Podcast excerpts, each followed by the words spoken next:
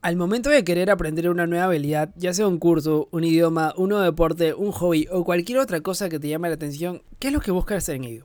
¿Especializarte en ello o simplemente lo haces porque está de moda y todo el mundo lo está haciendo? Lo cual no está mal, si te sobra el tiempo, claro. Ambos conceptos, si lo llevas a lo serio, puede servirte mucho puedes decidir convertirte en el mejor haciendo o desarrollando esta habilidad o puedes aprender una habilidad y llegar a ser bueno en ello y luego buscar su complemento. Cualquiera que elijas está bien, ya sabes, siempre y cuando seas consecuente con lo que quieres lograr. Pero en este episodio en específico te voy a tratar de convencer por qué prefiero que vayas por lo segundo. Por aprender cosas nuevas y buscar siempre el balance necesario para no parar de aprender, en vez de buscar la especialización que en términos generales se denomina generalista. Esto no significa que lleves cursos por llevar o aprendas cosas por aprender. Siempre que tengas el compromiso de convertirte en alguien bueno en esto, pues basta y sobra para poder ir por lo siguiente. En el mundo de la información, que cada año salen nuevas cosas por aprender y como personas resilientes, a mi parecer, deberíamos optar por ser generalistas, sin dejar de ser buenos en los que aprendemos. Y esto es un gran reto, no es nada fácil. Por lo tanto, para entrar a detalle y decirte cómo, mi nombre es Renzo Izquierdo y bienvenidos a este nuevo episodio del podcast de Resiliente. Empezamos. Bienvenido a Resiliente, el podcast donde hablamos de tecnología, negocios y cultura digital. Además, te damos a conocer las mejores técnicas, habilidades, tips y herramientas que podrás aprovechar y aplicarlas en tu camino emprendedor. Así que prepárate para escucharnos y lee los beneficios después. Y ahora, su anfitrión y creador de este podcast, Renzo Izquierdo.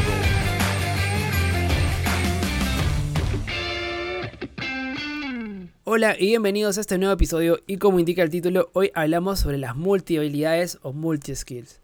Ya en episodios anteriores hablamos sobre lo que se trata la multitarea o multitasking, el cual sabes que estoy en desacuerdo con tomar, tomarlo como una habilidad, porque creo que nos conduce a ser menos productivos.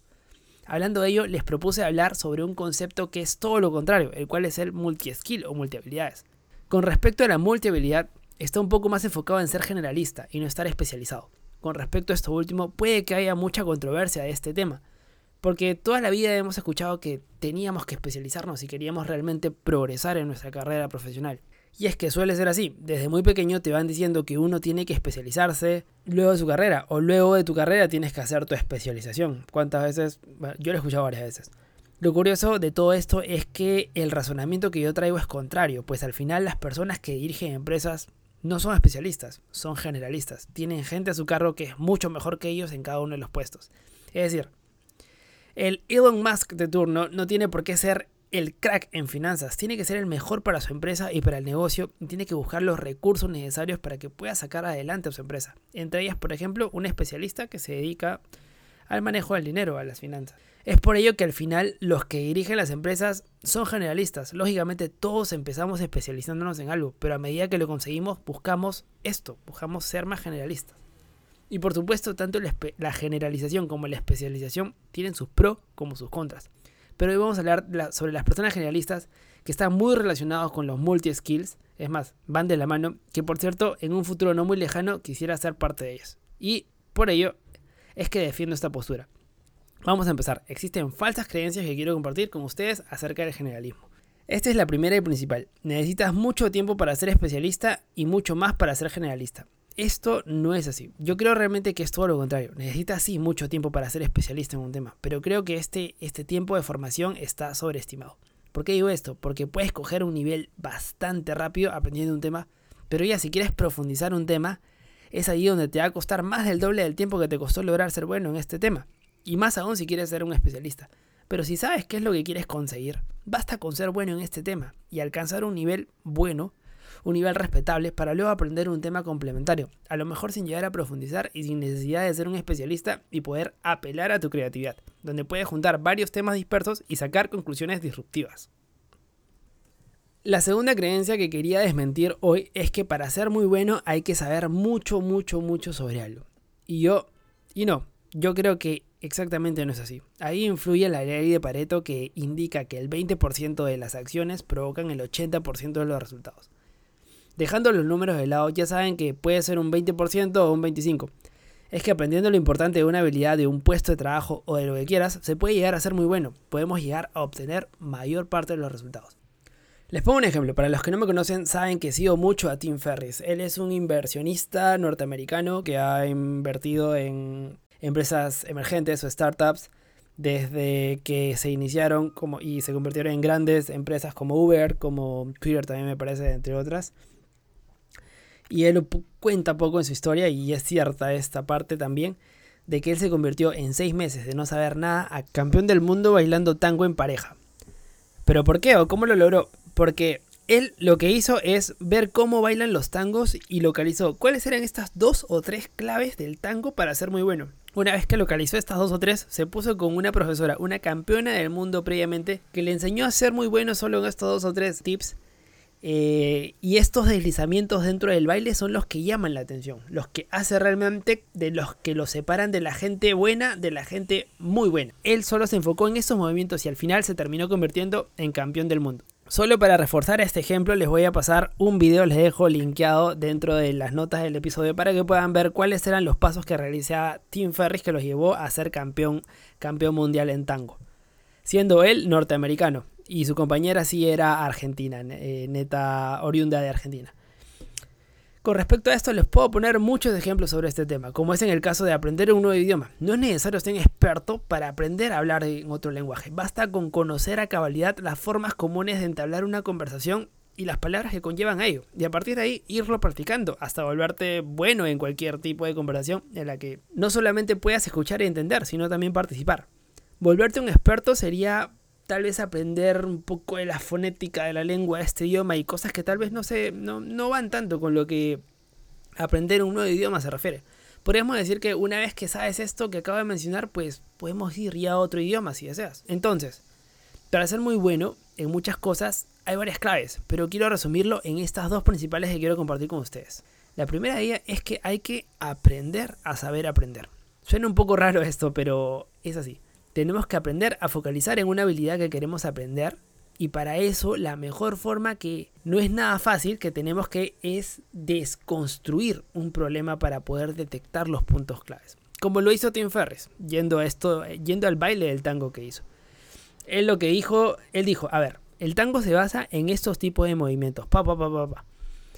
En todas estas formas de hacer cosas. La separó las individualizó en su propio baile y dijo cuáles son las más importantes, estas dos o tres. Y se focalizó, que no eran fáciles, obviamente, y se focalizó en ellas. Las otras, por supuesto, las aprendió, pero no intentó en hacerse el mejor del mundo moviendo los brazos. No, porque él sabía que moviendo los pies era la clave. Y ahí en el video que les voy a pasar eh, ejemplifica muy bien. Lo que hizo y lo que deberíamos nosotros hacer también es aprender a focalizar en lo importante. Para eso este es construir un problema y hacernos los cracks y los mejores en los puntos claves. En la productividad pasa exactamente lo mismo. Y les pongo un ejemplo muy fácil, otro ejemplo muy fácil, para poder redondear esto último. Podemos entender todas las técnicas que queramos, podemos desengancharnos del día a día para poder ganar tiempo, pero la única cosa que va a ser realmente productivos es saber distinguir entre lo importante y lo no importante. Solo aprendiendo a distinguir estos dos puntos, lo importante y lo no importante, ya vas a ya vas a ser mejores que el 90% de las personas, que nos complicamos tanto. Solo aprendiendo estos dos. Y ahora, ¿qué es lo importante? Pues dicho muy resumido, todas esas cosas que nos acercan a nuestros objetivos. ¿Y qué es lo no importante? Todas esas cosas que no nos llevan a nuestros objetivos, por supuesto. Eso es muy fácil de decir, pero bueno, en la práctica hay que identificar cuáles son nuestros objetivos, ponernos metas y conforme a eso puedes ir ya estableciendo las tareas que son importantes y también las no importantes. Puedes aprender todas las técnicas y trucos necesarios que quieras, leer todos los libros del mundo, videos de YouTube, hacer todos los cursos de productividad que existan sobre cómo despertar antes y técnicas súper raras que hay por ahí, pero si no sabes distinguir sobre qué es lo importante y lo no importante, no vas a estar siendo realmente productivo. Por esto, siempre que te hablo de productividad, lo primero que hay que aprender es saber distinguir este, entre estos dos términos. Ahí ya tienes el 80% del trabajo hecho.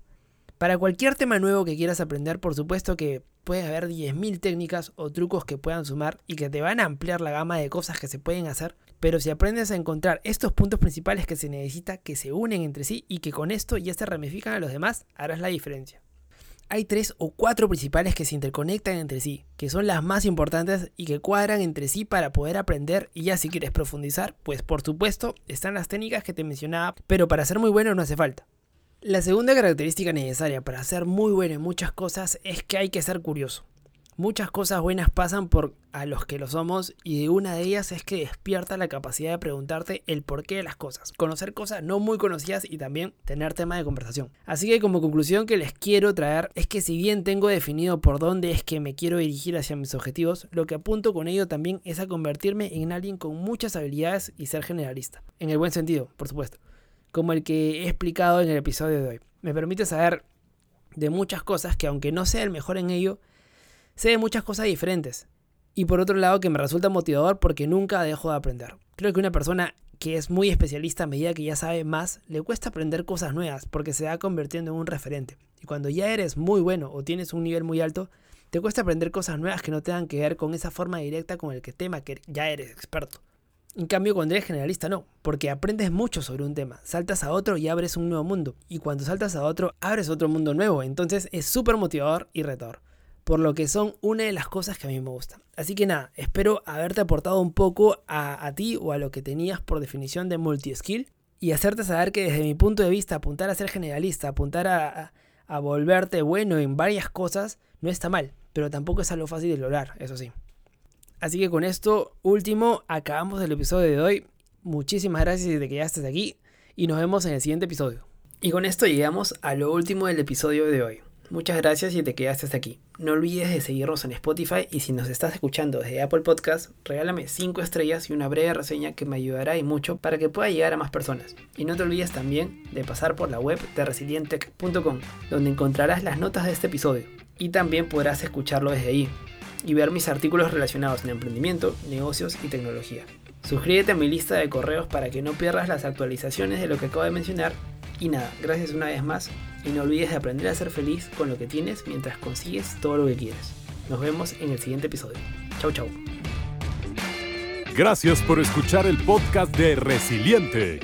Visítanos en nuestras redes y también la web a www.resiliente.com. Te esperamos.